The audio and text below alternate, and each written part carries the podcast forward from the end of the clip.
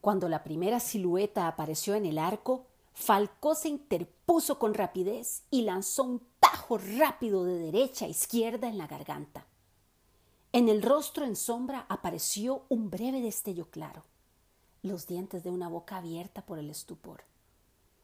E inmediatamente una exclamación de sorpresa que se quebró a la mitad en un gorgoteo agónico, como si el aire de los pulmones del hombre herido escapase entre un velo fluido y líquido por su tráquea abierta.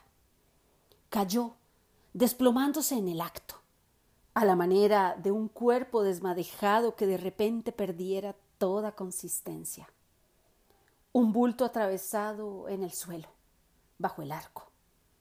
Y la sombra que venía detrás se detuvo de pronto, guardando la distancia.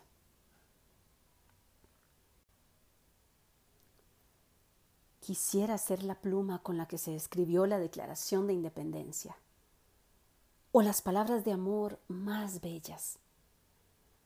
Puedo firmar la paz o la guerra, enamorar a las mujeres más bellas y a los hombres más apuestos, llenar bibliotecas con mis emociones.